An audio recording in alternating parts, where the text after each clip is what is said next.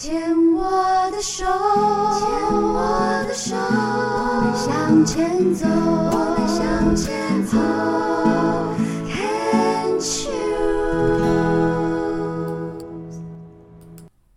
牵手之声 Conscious 网络电台心情气象台节目，我是陶小青。今天在天涯海角与知音的单元呢，呃，要为大家介绍在纽约的知音 Eleven 给我们寄来的一段他在最近去看的一个展览的介绍。我们下面就来听 Eleven 的介绍。Hello，大家好，我是在纽约的 Eleven，好久不见了，天涯海角遇知音，你们都好吗？今天在节目当中要跟你说什么呢？说到最近我看到了一个非常喜欢的展览，其实通常都在这个单元里面，我都很想要去分享我在纽约看到的一些展览，但是这种视觉性的内容，感觉要转成听觉，转成这个音频，好像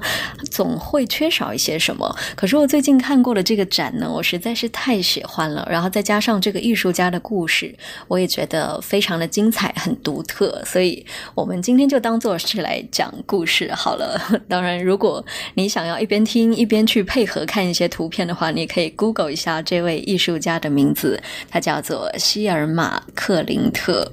那对于这样的一个名字呢，如果不是特别特别熟悉艺术史的朋友，可能是会觉得比较陌生的，因为它的知名度真的不是那么的大。可是呢，他却是世界上的第一位抽象画家。那为什么作为第一个抽象画家，他的知名度却远远不如他的晚辈？比如说康定斯基、蒙德里安，这些都已经是被称为抽象艺术的先驱了。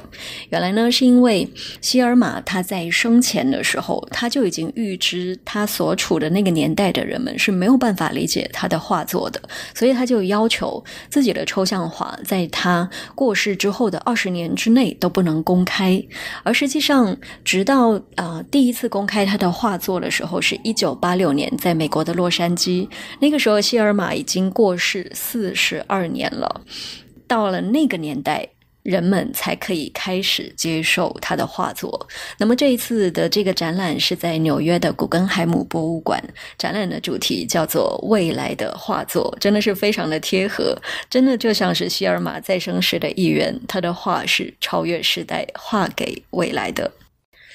那么说到希尔玛的抽象画，我们先来说他故事的部分好了。他为什么最初会画抽象画呢？嗯，那当然，其实最早他接受的是传统的教育。他是一位瑞典斯德哥尔摩的这个呃画家，他接受的是瑞典皇家学院的这个专业的美术系的训练，所以在早年他的这个画作也是非常传统的这种风景画、人物画等等。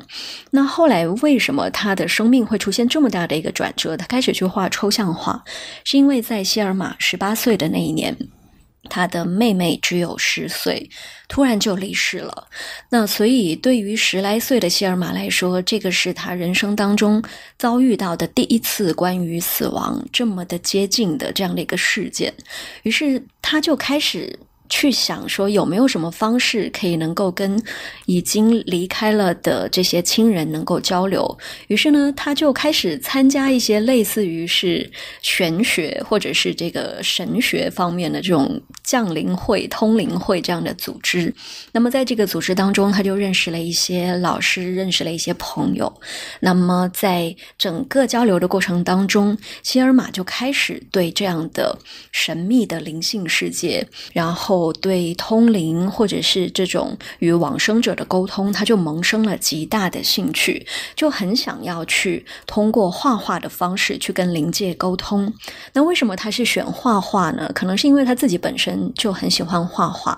而希尔玛他曾经说过一句话，他觉得自己后来画下的那些抽象画都不是他自己的意愿去画的，他感觉到自己体内的一种强大的力量的驱使，使得他画下了那些东西。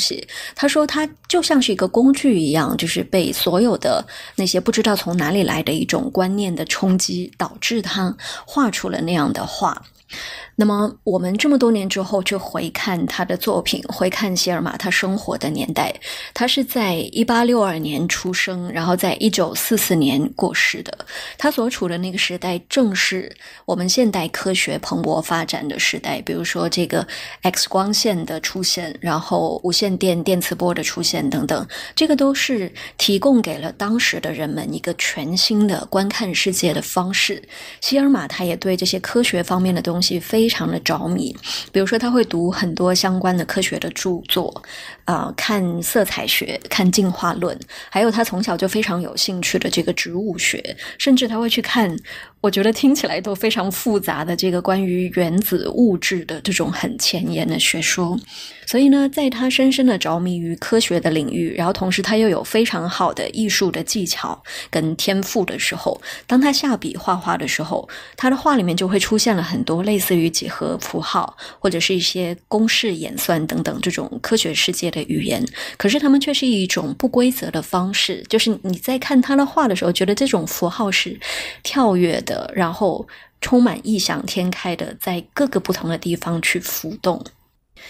于是我就想到说，人们说，呃，科学跟艺术其实都是人类尝试去解读我们这个世界的方式。如果说科学是理性的，艺术是感性的，那么在理性解读的这个科学世界的范围之外，比如说，当科学所没有办法解答的一些疑惑，那么在艺术的领域，不知道是不是它能够抵达。比如说一些神秘的未解之谜，然后人类的心灵。灵跟精神的领域等等，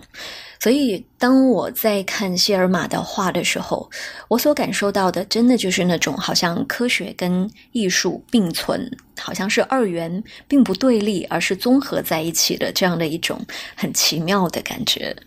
你在看的时候觉得它好像有点晦涩，可是仔细的看下去又觉得那些符号它所用的那个色彩的特殊性，又会让你觉得探究起来趣味无穷。而希尔玛呢，他在自己再生的时候也尝试去解读自己的画，因为像我们刚刚说，他说很多他画出来的东西不是他自己想画的，而是有一股力量的驱使。于是他在解读自己的画的过程当中，他也留下了大量的笔记，比如说他会去分析这些画里面的一些颜色的意义，或者是符号的意义。所以当后人看到他的这些笔记的时候，才有可能去稍微尝试着理解希尔玛画画的时候。他在想什么？而且呢，也好在是他的画现在能够更加的被人们接受，因为我们的世界、我们的社会已经经历了更加完备的观念的冲刷跟洗礼，所以我们现在可以更加广阔的一种视野也去接纳他的画作。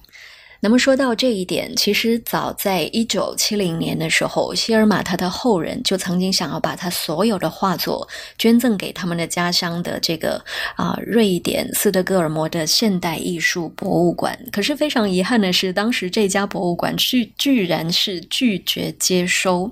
那个时候是，希尔玛他已经逝世了二十六年，其实已经超过了他生前规定的二十年，不能够让这些画作公开。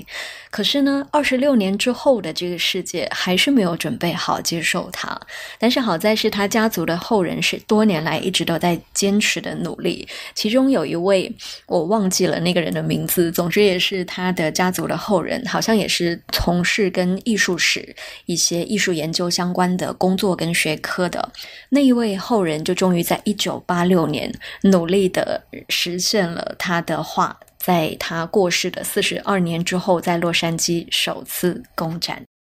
那我们再说回到谢尔玛，他再生的时候，为什么他会决定说自己的画不要公开？其实是因为他遇到了一位对他很有启发性的神秘学方面的大师。这位大师看了他的画作，当时就震撼不已。然后这位大师就告诉他：“他说你的这些作品在五十年之内都没有办法被世人所欣赏。”那当时的希尔玛其实听到这个话，他是备受打击的，他甚至还心灰一冷，一度停止作画四年的时间。但是好在是四年之后，他又重拾了画笔。所以现在回想起来，这样的一位神秘学大师所预言的五十年，其实比希尔玛所认为的二十年是更准确的。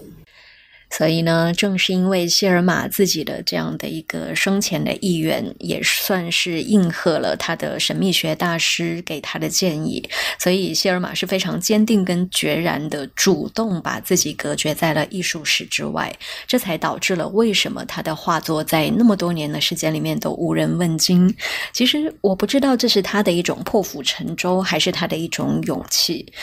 要知道，他这样子去主动的埋没自己，其实是冒着一种很有可能石沉大海的风险。就是如果在几十年之后，他的画作问世依旧没有人欣赏，那他可能真的从此都不会在艺术史上留名了。但是，从另外一个角度来讲，你又会发现，如果他的画当时问世了，他是不是又会改变后来的艺术史在抽象画方面的一些发展的这个走向？我们都不知道。可是，当我去回想当年谢尔玛他在做这样的一个决定的时候，我特别的感动，也非常的佩服，觉得即便他没有去引发任何的思潮，他也没有去开创一些画派或者是一些什么样的主义，可是他的这个决定却让他自己孑然一身，没有任何艺术史的支撑的这些同时，他最终成就了自己。那么，关于希尔玛的这个故事，我们就说完了。那关于他画作的部分，我想，如果你有兴趣，听过了他的故事，再带着这些故事的细节去网络上找一找他的画作，相信你会有更丰富的感受。他的名字叫做希尔玛克林特。好了，今天就先分享到这里，下次我们再见喽，拜拜。现在我要的不只是一个朋友，别用微笑告诉我，让一切明天再说。今夜留一点爱给我，这样的心情难道你真的不懂？寂寞每个人都有，只是说不说得出口。所以今夜留。我并不想改变生活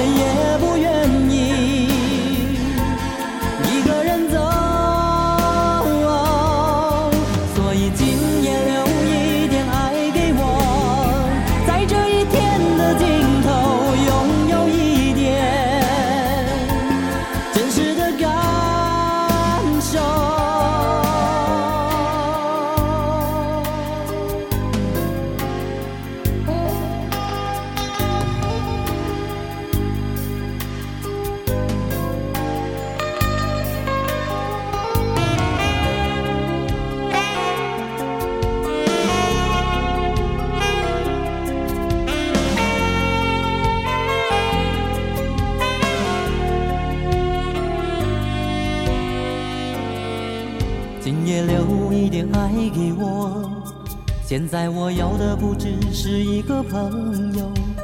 别用微笑告诉我，让一切明天再说。今夜留一点爱给我。现在我要的不再是一种执着，说不在乎什么，那只会更加难过。所以今夜留。并不